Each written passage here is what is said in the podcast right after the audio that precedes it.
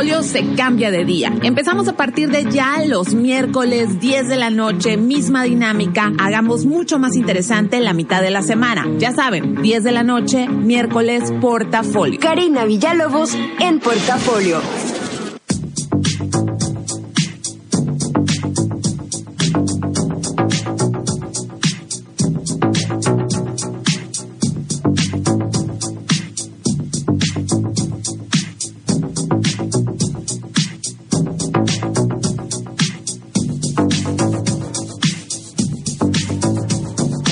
Miércoles, último miércoles de este mes de mayo del 2018.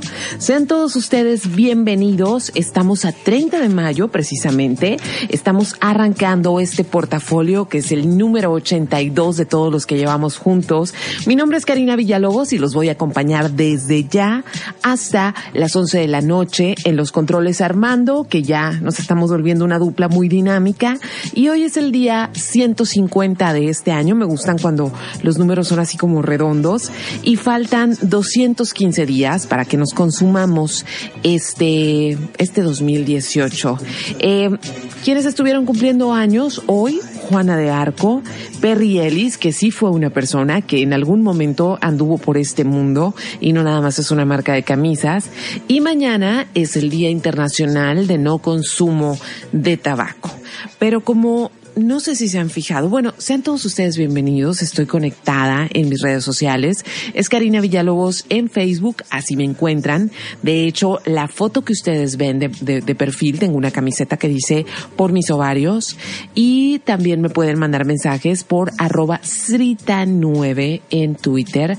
O si quieren seguirme en mi, en mi Instagram, se llama exactamente igual, arroba srita9, que ahí sí no les comento cosas, pero voy poniendo cositas, voy poniendo fotos de cosas que veo, voy poniendo fotos de comida que me voy encontrando.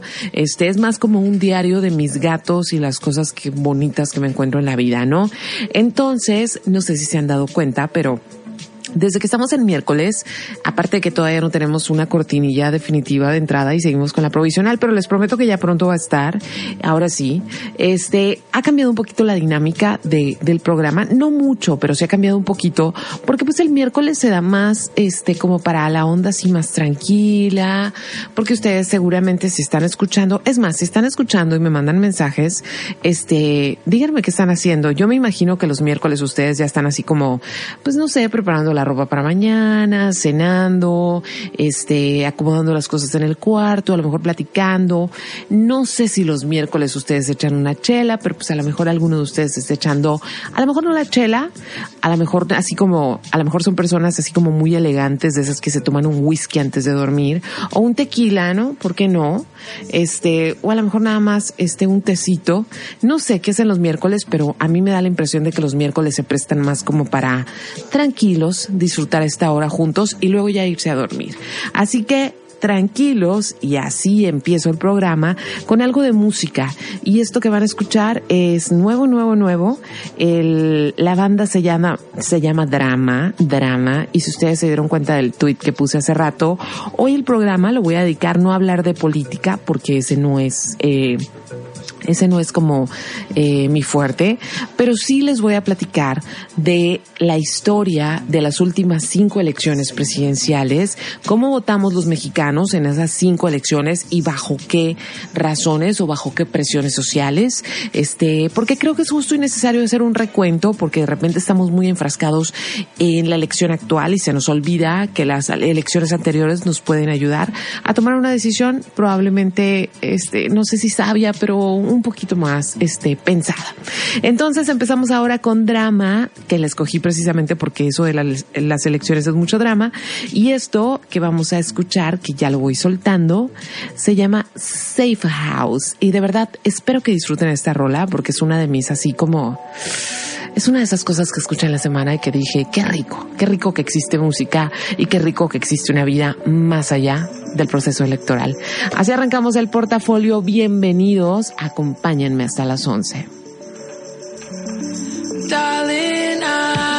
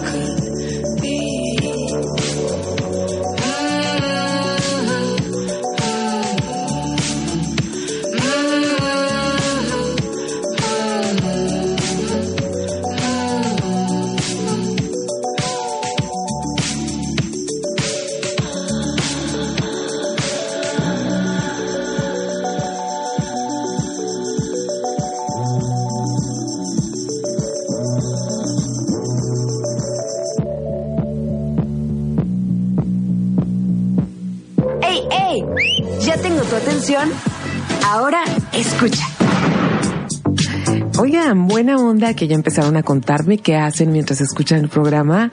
Un saludo enorme a Sergio Colunga. Este, y sabes qué, Sergio, hoy en especial la música va a estar así como bien suavecita y bien rica porque el tema no, el tema pues es la historia de las elecciones en los últimos años. Entonces, para compensar, pues elegí como cosas así súper, súper agradables. Le mando un saludo a Verónica que me manda una manita de que ya está escuchando. También a Dinora que desde hace rato dijo que ya estaba lista en casa, también a Ida, así que ya saben los demás que quieran hacerme saber que por ahí andan, es Karina Villalobos en Facebook, mi fanpage o arroba 9 en Twitter. Y pues bueno, como les venía adelantando desde hace rato, eh, pues ya se acaba mayo, todos sabemos que ya se acaba mayo, de hecho creo que tuvimos como, como una bonanza muy agradable en este mes con respecto al clima aquí en la ciudad de Mexicali y apenas hace dos días empezó así como a hacer calor, pero de todas maneras la noche todavía está rica, todavía está de Pero bueno, se acaba mayo y eso significa que ya tenemos que lidiar con junio y que la elección está a la vuelta de la esquina y que es el primero de julio. Entonces, eh, ya no queda mucho tiempo para decidir. Y digo, es difícil porque es una de las elecciones más complicadas y más engorrosas en las que nos hemos, a la que nos hemos tenido que enfrentar. En primera porque es la elección más grande, se van a elegir demasiados puestos populares. En segunda porque venimos de precisamente eh, un año muy desastroso que fue el 2017 en cuanto a escándalos de corrupción, en cuanto a desastres naturales, este, en cuanto a una participación ciudadana que ya no quieren mezclarse en la política, sino que de plano está harta. Y de repente estamos en una situación donde eh, sabemos que, que sí tenemos que entrarle al toro por los cuernos porque ha sido un año que además lleva muchísimas muertes, muchísimos desaparecidos y sencillamente las cosas no pueden seguir así. así. Y la semana pasada hablé precisamente del tema odio porque el hecho de que estemos en proceso electoral ha incrementado los niveles de odio en redes sociales, pero a más no poder. Y ni siquiera en redes sociales nada más. Ustedes fíjense las reuniones familiares, no falta el tío que termine enojado, que esto, que lo otro. Pero al final de cuentas podrá gustarnos un candidato o ninguno, o podremos ser así como súper apasionados de un candidato, pero la verdad, la verdad, es que el 2 de julio nos vamos a seguir viendo, ¿sí? El 2 de julio tenemos que resolver este país gane quien gane las elecciones, ¿sí? Porque no va a ser como, ay, no gano el mío, no le trabajo. O sea, el país tiene serios problemas en cuanto a... Eh, estamos muy desunidos, eh, hay, hay, hay, hay demasiados problemas, no nada más me refiero a la violencia, sino demasiados problemas sociales. Y a final de cuentas, mm, la única manera de resolverlos es que todos le, le, le caminamos juntos, ¿no? Entonces, hoy, precisamente tuve un día muy complicado. Si ustedes son de las personas que escuchan este programa en podcast, por favor, eh, mándame un mensaje para saber que escuchan el programa en podcast, porque grabar podcast en esta vida no es tan sencillo como uno piensa. O sea, no es como que, ah, sí, automáticamente en las radios tienen un aparato mágico que manda todo online. No, no es tan sencillo. Se tiene que hacer un proceso de varios pasos y los aparatos no son tan complicados, pero son difíciles de conseguir. Entonces, eh, el día de hoy, este, no tenía en mis manos el aparato para el podcast y una tarde que estaba planeada para muchas otras cosas se convirtió en una tarde de rally en la cual tuve, tuve que andar por toda la ciudad consiguiendo los diferentes elementos para que hicieran posible que en este momento yo esté grabando el podcast. ¿Sí? Entonces, mientras andaba en mi rally personal buscando como todas estas cositas, este me di cuenta que es justo y necesario como hacer un recorrido histórico de cómo votamos los mexicanos, porque saben una cosa, los mexicanos sí tenemos muy mala memoria. Y, hoy quiero dedicar al programa, no voy a hablar del proceso electoral actual para nada, sino que voy a hablar de los últimos cinco procesos electorales, cómo nos portamos, cómo los votamos, cómo los vivimos, para que sirva como de tener la experiencia cerca y tenerla, eh, recordar cómo estábamos en cada sexenio para, para ahora decidir, ¿no? Espero que sirva, espero que sirva y si tienen datos así como extras este que encuentren acordes a lo que voy platicando se los voy a agradecer porque todos tenemos digo todos recordamos diferente no este pero bueno eh, Voy a empezar con, eh, con la elección de 1988, este, pero previo a eso eh, hubo un sexenio muy, muy gris, que fue el sexenio del señor Miguel de la Madrid.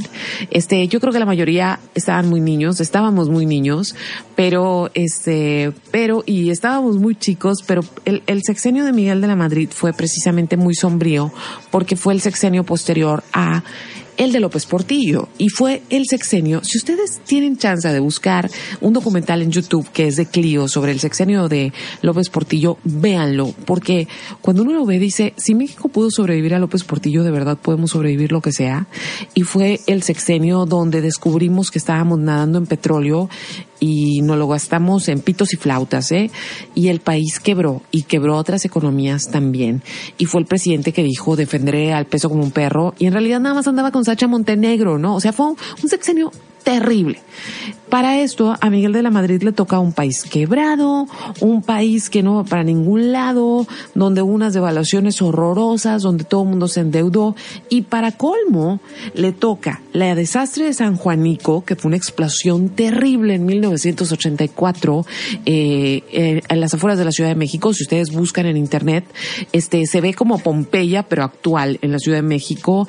Estallaron no sé cuántos, este, kilos y kilos de gas y, prácticamente este San Juanico gente murió calcinada y se quedó así como estaba en el momento de, en el momento en que estalló todo esto fue un desastre horroroso.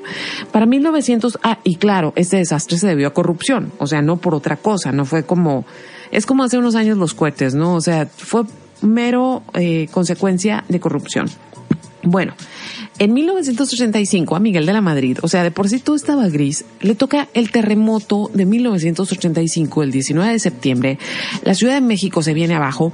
Este señor y todo el equipo presidencial no sabe cómo reaccionar, no, des, no reciben ayuda, eh, después siempre sí, luego que siempre no. La Ciudad de México dicen mis conocidos que apestaba a muerto de tantos cadáveres que hubo. Se dejaron de contar en 12.500, pero la, el, el, conteo no oficial habla de cerca de 25.000 muertos, gente que nunca se encontró. Este, y muchas de estas muertes fueron, sí, el terremoto fue muy fuerte, pero muchas de estas muertes fueron por corrupción en la construcción de los edificios. Ok. En 1986 tuvo el Mundial y, y el mundo entero se preguntaba, ¿México va a estar listo para el Mundial? Pues a lo mejor no estábamos listos para muchas cosas, pero para el Mundial sí, y fue el Mundial de Maradona, un poquito de alegría.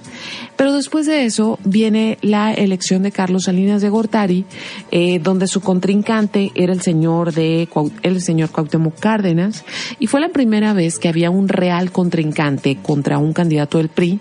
Obvio decir que Cuauhtémoc Cárdenas anteriormente fue un eh, priista, pero que después rompe y funda el PRD. En aquel tiempo el partido no, no, no existía el partido, era un frente cardenista. Eh, lo cierto, lo cierto, lo cierto es que eh, Cuauhtémoc Cárdenas tenía un peso moral muy fuerte porque es el hijo de don Lázaro y porque el sexenio de Miguel de Madrid fue tan triste que la gente sí veía como, ay, a lo mejor Cárdenas va a ser la onda. Y entonces ahí viene el caso de la historia que todos no sabemos de que las elecciones, antes no había un organismo que hacía las elecciones, sino que se hacían desde la Secretaría de Gobernación, o sea, la oficina de un lado del presidente, y ahí fue cuando se, famosamente, se cayó el sistema.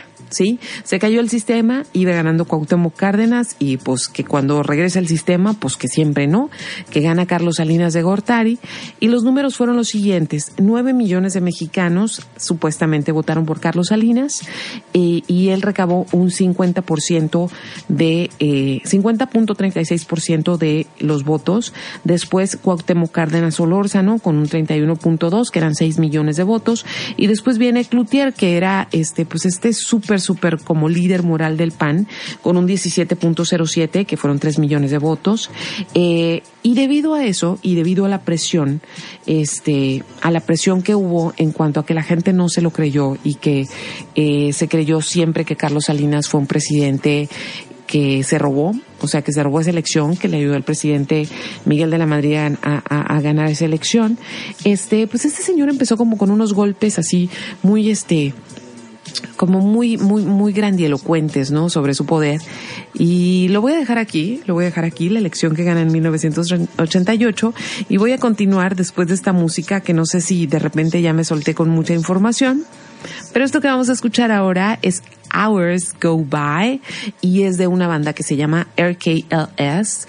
Y ahora sí, voy a leer los mensajes que me están llegando. Es en Facebook, Karina Villalobos, y en Twitter, arroba cita 9. Cuéntenme qué hacen los miércoles mientras escuchan el portafolio. Aquí va esta rola. Ahí va, ahí va, ahí ya va. You're breaking my guards down. I see you be breaking my guards down. You're breaking my guards down. You're exceptional. I'm susceptible to the magnetism, magnetism, magnetism of your innocence. Mm, you've got a stranglehold because your heart is gold. And I've been sucker punched, sucker punched, sucker punched by your pretty soul. A little reckless, a little enraged,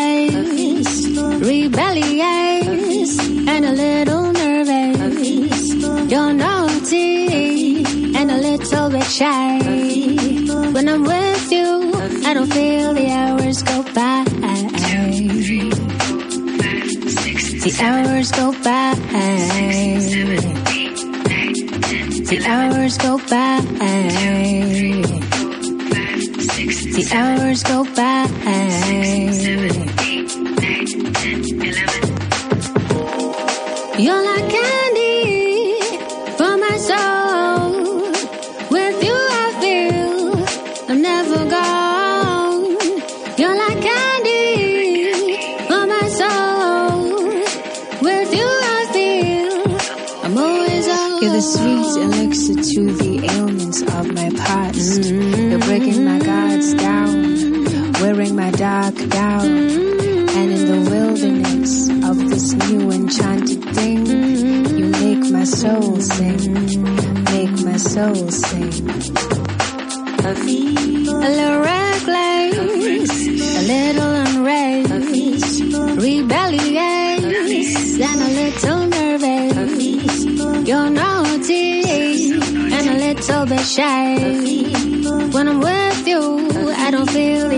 Hours go by.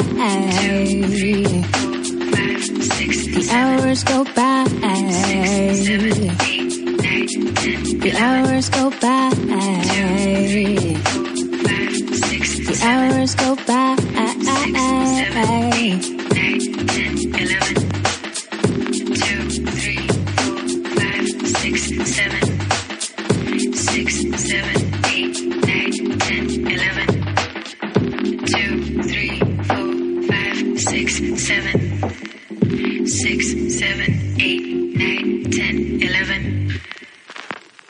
Karina Villalobos con Portafolio. Los 40. 90.7. Le preguntamos a los mexicanos, ¿quién piensan que ganará el mundial? España, Francia. Brasil, Alemania, Inglaterra, Argentina. México, México, México, México. México? El México que ven los niños es el que todos debemos ver, el México de la paz. Y la confianza en nosotros mismos comienza el primero de julio. El cambio es Anaya. Partido Acción Nacional. Vamos a rescatar al campo del abandono en que se encuentra y vamos a producir en México todo lo que consumimos. Va a haber empleo y salarios justos en el país. El mexicano va a poder trabajar donde nació, donde están sus familiares, sus costumbres, sus tradiciones, sus culturas. El que quiera irse se va a ir por gusto, no por necesidad. Y no nos van a importar las amenazas de que van a construir muros. México va a ser una potencia con desarrollo y bienestar. Andrés Manuel, presidente. Morena. ¿Quién dará mejor futuro a México? Y ahí vamos a escoger qué queremos para el país y qué queremos para nuestras familias. Esta es una elección en donde vamos a escoger entre certidumbre y riesgo. Es una elección en donde vamos a escoger entre futuro y pasado. Y en esta elección no vamos a escoger un candidato. Vamos a escoger a un presidente. Y dentro de las cuatro alternativas, yo no tengo ninguna duda, ni ustedes tampoco, el mejor soy yo. Vota por MIF, candidato por la coalición Todos por México, PRI. Los 40 90.7. Karina Villalobos en portafolio. Ya me están llegando más mensajes y quiero aprovechar. Este, número uno, eh, le quiero mandar un, eh, una felicitación precumpleañera a Javier alias El Chino, que cumple años este domingo. Y la felicitación va de parte de Vero y de mía, por supuesto. Sí, feliz cumpleaños, Chino. También le mando un saludo a mi querida, a mi querida Ana María, la flor más bella del ejido. Le mando un abrazo y este, y sí, os está comentando de que estamos hablando de las elecciones. Este, thank you. También le mando un saludo a Ernesto Necro, que este va saliendo de la escuela de la Cruz Roja y le digo, órale, vas a salvar vidas. Me dice, esa es la idea, eso esperamos. La verdad, a mí me parece como todo este trabajo de la Cruz Roja es así como bien hardcore, no es como la sala, es como estar en sala de emergencia permanente. Así que un saludo, Ernesto. Este, qué padre que hayas decidido o que ese sea tu llamado, ayudar a la gente de esa manera. Y los demás que me quieran contar qué están haciendo mientras escuchan este programa, este, pues va a estar padre, ¿no? Entonces me quedé hace rato contándoles de las elecciones de Salinas de Gortari. Este, pues bueno, hay, hubo mucha incertidumbre con respecto a esas elecciones. El fraude ni siquiera este, ni siquiera se, se dudaba, o sea, hubo fraude, punto, le robaron a Cárdenas las elecciones, ¿no? Y eso hizo que Cárdenas ya fundara un partido, pero también hizo que Salinas de Gortari tomara, tomara decisiones como muy llamativas, como para legitimizarse como presidente, pero también este tipo fue muy sutil y a los mexicanos nos encantan las historias de, de, de como de superhéroes. Entonces, en un lapso muy corto de tiempo nos hizo creer que estábamos en el primer mundo, ¿no? Todo chilo, todo, todo bien. O sea, todo bien. Este, bonanza económica, se vendieron todos, o sea, todas las paraestatales se privatizaron, el dólar estaba a 350 pesos, no, o sea, el TLC iba a entrar en 1994. La onda es que ya éramos primer mundo, ¿no? Ok. En 1994 el teatro se empieza a caer y se empieza a caer feo. Nadie estábamos listos para esa caída del teatro. Y empezó nada más y nada menos que el primero de, o sea, el 1994 el año de las elecciones. Y el primer día de ese año el Ejército Zapatista de Liberación Nacional se levanta en Chiapas y todos estábamos como que, o sea, hay gente pobre en México luchando por algo porque de verdad no teníamos idea de lo que estaba pasando en Chiapas. Entonces empieza a caer, empieza a abollarse sí, la, la imagen que tenía Carlos Salinas de México hacia el mundo. Este, poquito después, el candidato Colosio que era el candidato. Mucha gente dice ninguno como Colosio. Yo no sé, eh, total respeto a Colosio, pero la verdad es que no lo vimos presidente. Entonces es muy fácil decir que alguien que no vivió o que lo mataron de una manera tan horrible, este, pues, pues hubiera sido genial, ¿no? O sea, no sabemos en realidad. Entonces, eh, a Colosio lo matan de la manera más horrible en la ciudad de Tijuana, eso la mayoría, si no lo vivió, seguramente ha visto en los libros o en documentales. Y yo me, yo recuerdo perfectamente ese día, yo estaba muy joven, pero recuerdo perfectamente el silencio en el país, el luto de saber que si el presi o sea, el próximo presidente, la persona más importante contendiendo por la presidencia del PRI, podía ser asesinado en una calle en Tijuana, entonces no había nadie que nos cuidara a nosotros, era como una orfandad muy fea. Pero a partir de ahí empieza una campaña del PRI muy fuerte y, y, y ponen a este candidato, Ernesto Cedillo, este, y la campaña era algo así como más, valo, más, más vale malo por conocido que bueno por conocer. Y efectivamente, este, pues efectivamente, en 1990 ya había un organismo llamado Instituto Federal Electoral para darle como fe y legalidad a las elecciones. Las elecciones sí las ganó Ernesto Cedillo. De hecho, fue muchísima gente a votar. Eh, 48.69 de los votos fueron para Ernesto Cedillo con 17 millones. Este, 25.92 para Diego Fernández de Ceballo, que era, el otro candidato.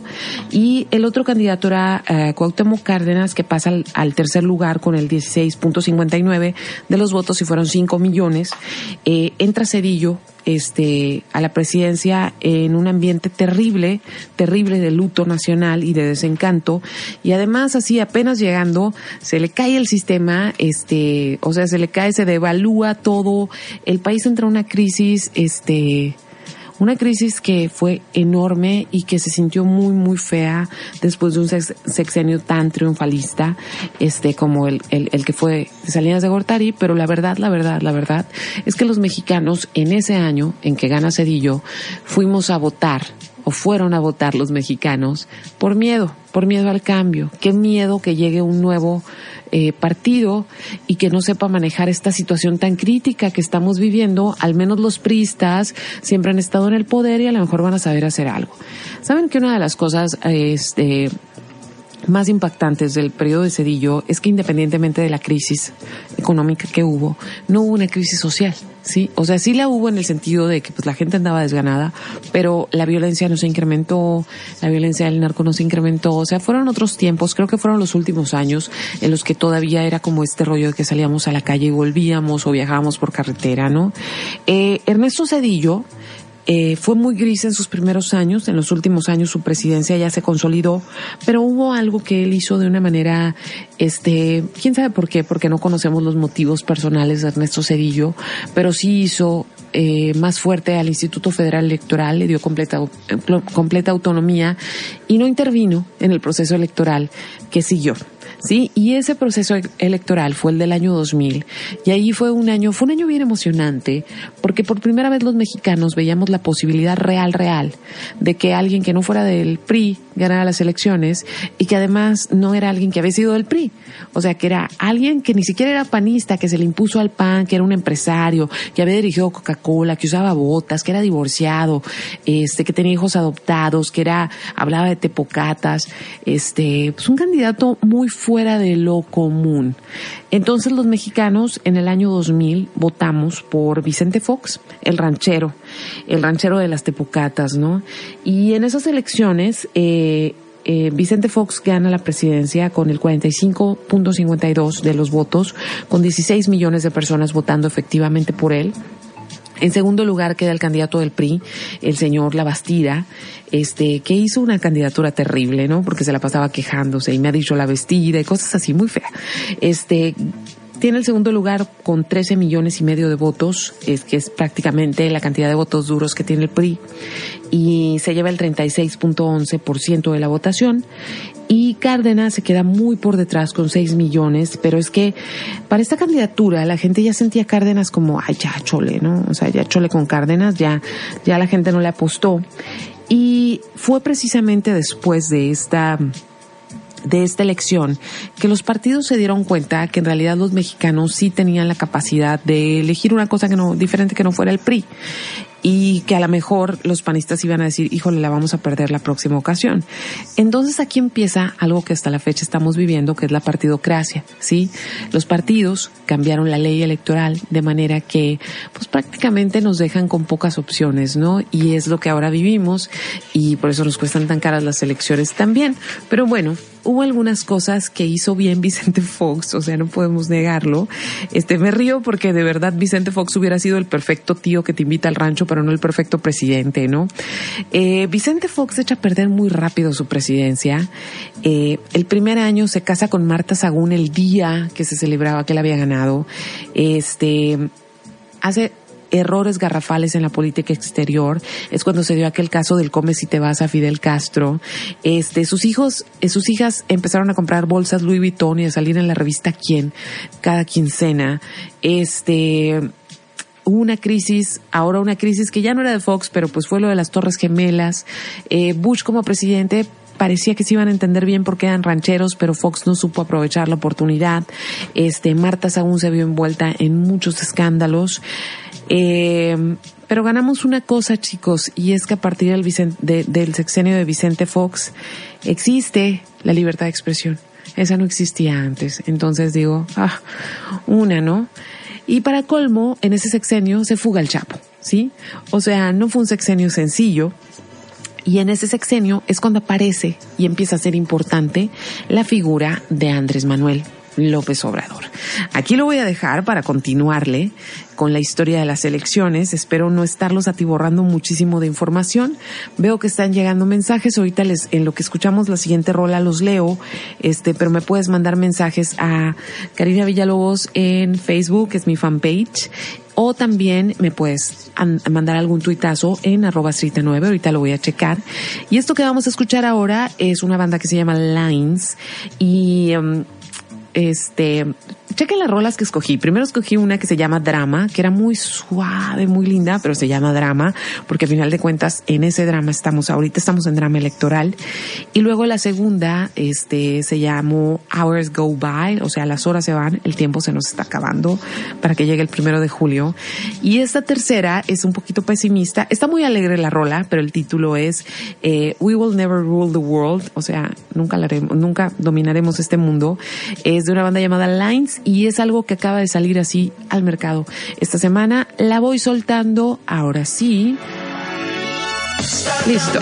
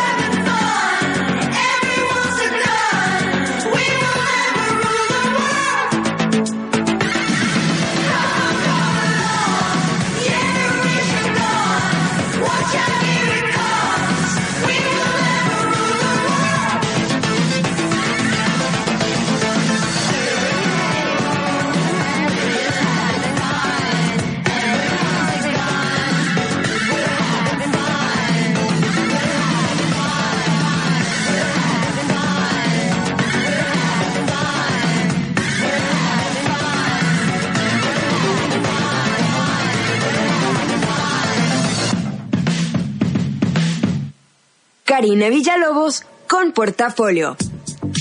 Oigan, estoy ahora sí que hablando en términos electorales, estoy muy conmovida por la participación ciudadana el día de hoy, de veras que están mandando un chorro de mensajes.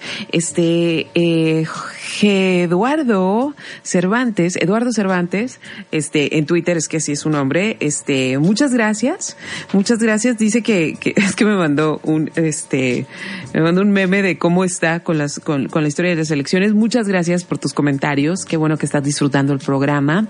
También alguien me dice, ay, me voy a quedar con las ganas de escucharlo completo, me imagino que porque ya no puede seguir Recuerden que siempre, siempre, siempre tenemos todos los podcasts en que es mi página, y hay una sección de podcast. Y los podcasts de los miércoles o del portafolio los pueden escuchar en la mañana siguiente. Sí, o sea, antes de mediodía, más o menos a las 10 de la mañana ya está el podcast arriba. Y por la tarde, pues vengo con el Nieblas y por la noche ya está el podcast del Niebla, eh, del Nieblas. Entonces, este, también Felipe Mejía, un saludo y le mando una super mega felicitación a Susana Flores, que hoy llega al tercer piso. Felicidades, muchacha. Y además, siempre, siempre, siempre, yo sé que Susana siempre comparte este, mis publicaciones y mis programas. Entonces, muchas gracias, Susana, por promover este espacio. Eh, también, eh, Memo, ahí está, ya te dije lo del podcast, donde lo puedes escuchar. Y también Armando Javier Barajas, este, que me escucha saliendo de la escuela y dice que es relajante, qué padre. Muchas gracias. Y pues bueno, me quedé justo en Fox y me quedé este pues que pues man que sea no man que sea ganamos este pues la libertad de expresión. Eh, precisamente durante el sexenio de Fox se hizo este aquella novela de Televisa que era de comedia que se llamaba El privilegio de mandar que creo que ahorita nuevamente la están haciendo. Eh, pero eso muchachos antes de ese sexenio era impensable. Que nos pudiéramos reír de los presidentes era impensable. Entonces pues sí se ganó algo no eh, pero este como como les decía eh, se perdió muchísimo con los escándalos de Marta Sagún y, prácticamente ustedes pueden leer ese sexenio en la revista Quién, en los archivos de la revista Quién, porque fueron muchos escándalos. Eh, después de eso, en, en, estos años, la figura de Andrés Manuel empieza a tomar mucha relevancia porque gana las eh, elecciones de jefe de gobierno en la Ciudad de México. Gobierna, verán, déjenme decirles de dónde a dónde gobierna, del 2000 al 2005 y fue un muy buen jefe de gobierno. O sea, de, acuerdo a lo que pudimos ver que hizo en esos años, hizo acuerdos muy importantes con el sector empresarial, junto con Slim rescató parte del centro histórico. Eh, le fue bien, le fue bien a Andrés Manuel y después de eso él no termina la, él no termina su mandato eh, a los, o sea, pero renuncia bien poquito antes precisamente para perseguir la candidatura a la presidencia de, de la República. Vicente Fox eh, pues a Vicente Fox ya se le vio el Chapo, ya había hecho muchos ridículos y las botas. Es más, fue a, fue a visitar a los reyes este, en España y llevaba unas, unas, unas botas de charol, o sea, una cosa muy, muy, muy ranchera, ¿no? Y no estoy diciendo que esté mal, pero al final de cuentas hay protocolos, ¿no? Entonces se le valía absolutamente todo, ¿no? Eh, total, eh, ¿qué pasa con Vicente Fox? Vicente Fox se le empieza a salir de control eh, su partido y es que él tenía un candidato natural que era el señor Santiago Krill, el que todos asumíamos que era el siguiente candidato del PAN y que por ende era el siguiente presidente de la República. Eh, y resulta que por ahí salió un X, era un X en aquel momento, era el secretario de Energía y era Felipe Calderón, un chaparrín que nadie pelaba, este, y que pues va diciendo que quiere ser presidente y que Vicente Fox le dice que en él, que cómo, que él ya tiene su candidato. Pues miren, el chaparro se impuso, ¿sí? O sea, quién sabe cómo, pero logró la candidatura del PAN. Este, y a Vicente Fox no le quedó otra más que, este, pues ayudarlo, porque resulta que en las encuestas y, y de acuerdo a como las intenciones de voto, Andrés Manuel iba muy, muy, muy o sea, iba con muchas posibilidades de ganar la presidencia, este, y le hicieron como un, relajo, no sé si recuerdan el, lo de el proceso de desafuero para sacarlo de la candidatura, pero fue como muy obvio, ¿no? Que únicamente lo querían sacar de la candidatura y mucha gente no estuvo de acuerdo, pero también en aquellos años Andrés Manuel este, reaccionó de manera muy, muy, muy visceral. Y mucha gente se decepcionó de eso porque no vio en él un hombre de Estado, ¿no? Que, que manejara las cosas de una manera más parsimoniosa. Este, pero también uno piensa, hijo, me lo hubieran aplicado a mí, yo qué hubiera hecho, ¿no? Si el otro día que no me resolvieron algo en el banco ya quería como tirar escritorios para arriba. Entonces, no estoy justificando nada porque sí creo que un hombre de Estado debe tener la parsimonía de manejar sus emociones. Este, entonces, pues llega el día de la, de, llega el día de, las elecciones y fueron unas elecciones bien raras, ¿no? Porque al principio iba ganando Andrés Manuel, había este conteo rápido, iba ganando, iba ganando y de repente empieza a alcanzarlo este el candidato Felipe Calderón y en la mañana ya el, el IFE no dio su este resultado porque estaban muy pegados los números y en la mañana ya era Felipe Calderón el presidente y Andrés Manuel se portó muy mal, hizo un plantón en reforma, fue un relajo la Ciudad de México, este no dejaban a Felipe Calderón tomar el primero de diciembre tomar posesión como presidente, aquello era un era un desastre. Eh, Felipe Calderón gana la presidencia con 15 millones de votos, que fueron el 36.89 de la votación, contra este 14, 14 millones 756 mil, 56 mil millones de votos, que eran el 35.90. O sea, Felipe Calderón ganó por menos de un punto porcentual la elección y eso nunca se había visto. Y lo que nunca se había visto tampoco es que el PRI quedara como la tercera fuerza electoral. Entonces, este, sí quedó la duda del proceso, sí se quedó la duda del proceso, y pues todos ya sabemos cómo se portó, portó Felipe, este, llegó como con esta idea también de que tenía que, este, portarse como un presidente, yo me acuerdo que él se promovió como el presidente del empleo, este, pero pues llegando a la presidencia estaba muy descalificado porque parecía que también había habido chanchullo, entonces lo que hizo fue iniciar una guerra contra el narco, sí, que la tenemos muy presente y la tenemos muy cercana porque todavía estamos en ese lugar. Entonces, este, pues así, así la presidencia de Felipe Calderón. Voy a seguir con música para terminar. Me falta una elección todavía, que fue la elección que vivimos hace seis años, la que estábamos discutiendo hace seis años. Y lo que vamos a escuchar ahorita es una canción hermosísima de una banda que se llama Check Check Check, que son este, son activistas políticos.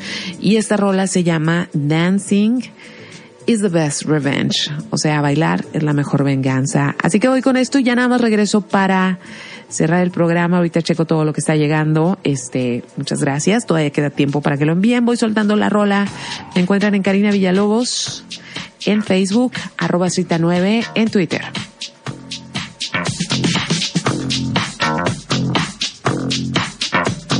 Maybe I've been scared. Maybe I've known fear. Now I only know rearview mirror. It wasn't always pretty. It wasn't always nice. Voices in my head gave good advice. Maybe I used to care that life had been unfair. But that's when you realize that I could walk. The old days ain't coming back. Ain't coming back no more. They might as well be tied up in a sack on the ocean floor with cement blocks. Sometimes wish come true. But I don't think they will for you. Wish that you were that one. That's the nature of one, and I'm that one. I know you know you wish you would. Tell me, tell me, does it hurt? Don't be mad at me. It's all that I can be. I did not choose for you to lose.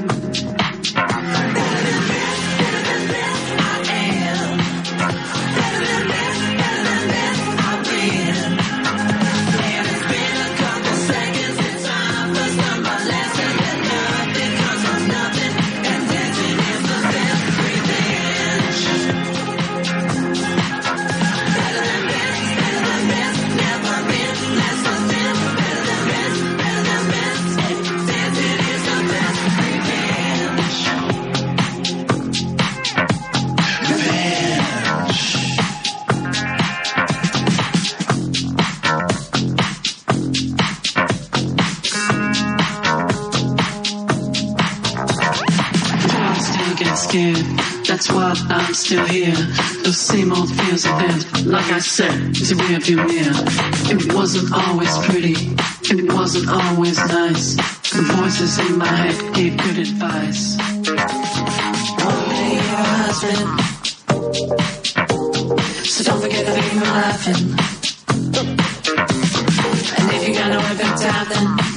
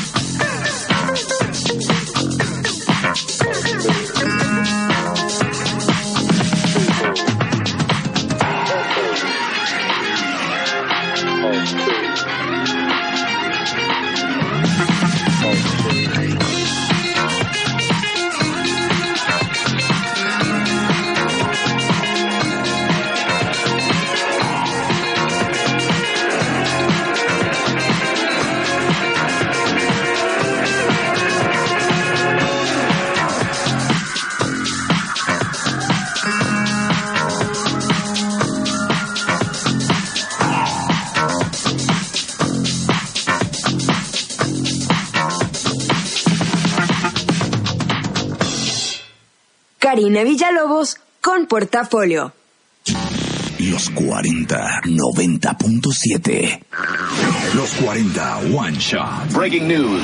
Cardi B estrenó el video de su canción I Like It junto a J Balvin y Bad Bunny. Drake estrena su nuevo single I'm Upset. Niggas asking if I'm cool, I'm upset. BTS logró su primer número uno en la lista Billboard 200 con su álbum Love Yourself, Dear.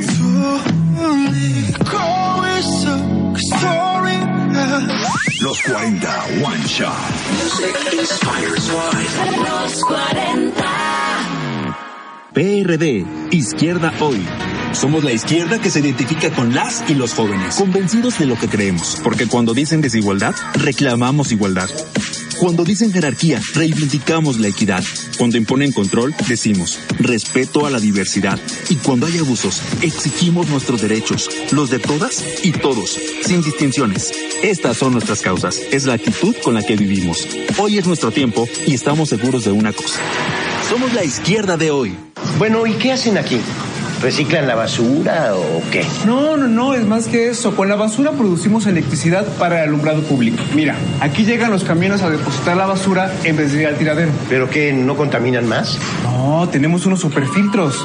En México se tiran 42 millones de toneladas de basura al año. Por eso el Partido Verde reformará la ley para producir electricidad con la basura. Partido Verde, tu bienestar es nuestro deber. Candidatos a senadores del Partido Verde. ¿Quién dará mejor futuro a México? Y ahí vamos a escoger qué queremos para el país y qué queremos para nuestras familias. Esta es una elección en donde vamos a escoger entre certidumbre y riesgo. Es una elección en donde vamos a escoger entre futuro y pasado. Y en esta elección no vamos a escoger un candidato. Vamos a escoger a un presidente. Y dentro de las cuatro alternativas, yo no tengo ninguna duda, ni ustedes tampoco, el mejor soy yo. Vota por MIF, candidato por la coalición Todos por México, PRI. Los 40 Mexicali 90.7 XHMOE Los 40 Music Inspires Life Karina Villalobos en Portafolio. Y así llegamos al último segmento de esta noche, que de verdad estuvieron muy participativos. Gracias a Alan Sarabia. Dice que estaba fuera de un Oxxo y que no se quería perder la información y que regresó justo a tiempo para el último segmento. Así que me siento muy honrada de que hagas eso. Este, también aquí le doy, este, un saludo y las gracias a Armando Nieblas porque me empezó a seguir en Twitter. Este, Así que si me quieren seguir como Armando, arroba cita 9, no publico mucho en Twitter en realidad, la mayoría lo encuentran en mi página en Facebook y en mi página carinavillalobos.com, pero ahí voy poniendo como ligas de ya escucharon el programa o ya listos para escuchar, bla, bla, bla. Entonces, si me quieren seguir ahí o si me quieren mandar un mensaje. Y pues bueno, nos quedamos en aquello de que, pues Felipe, ¿no? Pues Felipe y, y la guerra contra el narco y que fue un sexenio terrible y que fue tan terrible que los mexicanos se nos olvidó digo senos porque hablo de todos, no, no voy a hablar a título personal de esto. A los mexicanos se nos olvidó que habíamos tenido muchas presidencias muy malas con el PRI, pero usamos el eh, más vale malo por conocido nuevamente. Y claro, este tuvimos una campaña fantástica con un con un candidato a la presidencia, eh, pues guapo, ¿no? Y, y que era novio de la gaviota. Y, y ahí andaban las gaviotas de Peña Nieto y todas esas cosas, este muy muy muy, muy triste, o sea muy triste, muy de pésimo gusto donde Andrés Manuel venía muy disminuido, sí, porque sí se disminuyó mucho su imagen en ese sexenio, porque se veía ya más bien como el loco que a fuerza quiere ser presidente, así se veía hace seis años. Este, y pues bueno, llega el día de las elecciones, hubo de todas esas prácticas mapachiles que caracterizaban al PRI, que todos las conocemos, ni siquiera estoy diciendo como secretos, ¿no? Este, y entonces Peña Nieto gana la presidencia con 19 millones de votos, este, el 38.20. López Obrador con 15 millones, este, se queda en el segundo lugar. 15, casi 16 millones, pero pues era un buen, ya no fue el punto porcentual. Eh, 31.57. Josefina Vázquez Mota, que fue una candidata muy débil de, del Partido Acción Nacional. Este, se queda en el tercer lugar con 25.68. Por ahí andaba un cuadri este, también de candidato, pero el punto es que regresa el PRI, regresa el PRI al poder y ni siquiera tuvimos como que, yo me acuerdo que había como cierto sentido, aparte de que, este, pues el presidente guapo, que era como el argumento chistoso de mucha gente para votar por él, que era muy joven, es joven, este, pues no pasó mucho tiempo cuando empezaron los escándalos, ¿no? Y, y los escándalos fueron desde eh, la Casa Blanca, fue uno de los primeros grandes escándalos. Eh, después vino eh, pues que la gaviota hizo un así muy mal, se la pasaba viajando y ya de plano, y haciendo berrinches además, sí, este, haciendo berrinches, que eso era como súper mala onda. Y después vino eh, la trágica, la trágica noche de los 43. Eh, y no dejaron de suceder cosas y cosas y cosas y la violencia ni siquiera se quedó en el mismo estadio de del sexenio de de Felipe Calderón se hizo más grande, ¿no? Entonces, este, de repente, o sea, todavía como para cerrar, ¿no? El sexenio así de manera grandilocuente, pues el escándalo de, de, de Duarte y, y estos gobernadores, no nada más priistas, sino panistas y perreristas y de todos gobernadores saqueando a más no poder el país, como que se siente como que ya no va a haber otra oportunidad para llevarse más cosas. Y luego un terremoto terrible el año pasado, bueno, dos terremotos, uno en las costas de Oaxaca, otro terremoto en la Ciudad de México, este, empieza a resonar aquello de de pues que los que los partidos no gasten tanta lana, que es, es grosero que gasten tanta lana y de repente estamos en una contienda electoral que se vuelve muy muy peligrosa en el sentido de que creo que como sociedad ya no estamos dispuestos a tolerar más tonterías, pero eso parece, eso parece, quién sabe si va a ser cierto. Y llegamos a un, pro, un, un, proceso electoral extraño, porque yo nunca pensé que iba a haber en encuestas que el señor Andrés Manuel tuviera 52% de, pues de, de, ¿cómo de tendencia al voto. O sea, 52% de las personas, hoy se reveló la encuesta de reforma, este, diciendo que después del debate hay 52% de, de, de personas diciendo que si tuvieran que votar hoy, votarían por Andrés Manuel.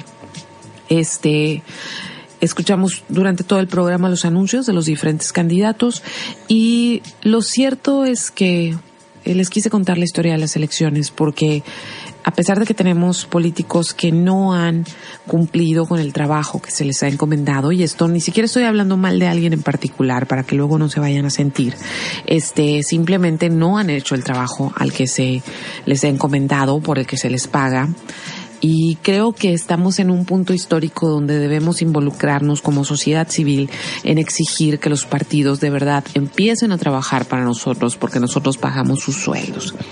Entonces, dejen de pelear con sus papás y dejen de pelear con sus hijos y con los vecinos por quienes van a votar. Lo que sí debemos es este, ponernos de acuerdo qué vamos a hacer con el que sea presidente y cómo le vamos a pedir cuentas y cómo vamos a reconstruir este país que necesita tantas cosas. Y la primera de ellas es que estemos informados para tomar mejores decisiones.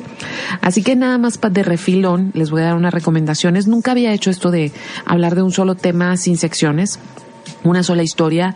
Eh, yo soy historiadora, por eso me, me, gusta mucho contarles historias.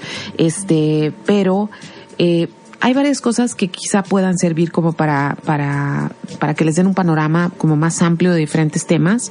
Y les quiero recomendar que se avienten un documental nada, nada agradable, pero que se llama Cartel Land, este, que salió el año pasado y es un documental que primero empieza hablando de las autodefensas en Arizona que cazan mexicanos y después termina hablando del narco y después termina hablando de las autodefensas en Michoacán y se vuelve un, tema, un tema muy complejo de, de, ver cómo hay territorios en este país en los que no hay ley, en los que no hay fuerzas del orden, en los que únicamente el narco gobierna y donde los ciudadanos no tienen ninguna posibilidad de elegir. Entonces, esa película se las recomiendo y también les recomiendo que lean un librito por ahí, este, que puede parecer muy banal, pero ese libro lo había recomendado hace un buen tiempo, este, cuando apenas lo, lo leí el año pasado.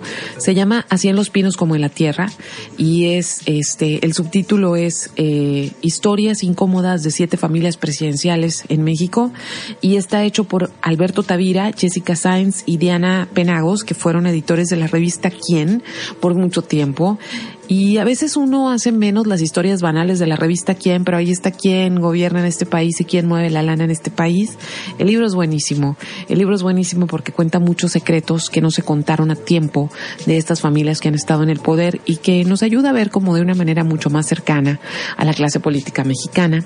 Y por último, este, no dejen de darse una vuelta todos los días a la página verificado.mx, que están haciendo la chamba de constatar la información que vemos en medios si de repente escuchan algo que les parece muy escandaloso, véanlo ahí, vean que ver si es verdad o es mentira, o incluso remitan su queja o sugerencia de investigación a la página, porque es un conglomerado de muchos periodistas y muchos medios que están trabajando para que no nos dejemos llevar por las fake news. Y ahora sí, espero de verdad que eh, yo disfruté mucho este programa, espero que ustedes también lo hayan disfrutado, este que no se haya sentido pesado el recorrer esta historia de las elecciones y yo ya ya ya me acabé el tiempo, ¿verdad? Dejo así, voy a dejar una colita. Este esta canción se llama Ataque al corazón o Heart Attack, que me parece adecuada para hablar de elecciones. Así que muy buenas noches. Mañana el podcast, si lo escucharon el programa completo. Que tengan una excelente noche. En los controles estuvo Armando Nieblas. Muchas gracias Armando. Mi nombre es Karina Villalobos y siempre es un gusto estar con ustedes los miércoles. Y ya saben, mañana a las 5 con el Nieblas. Bye bye.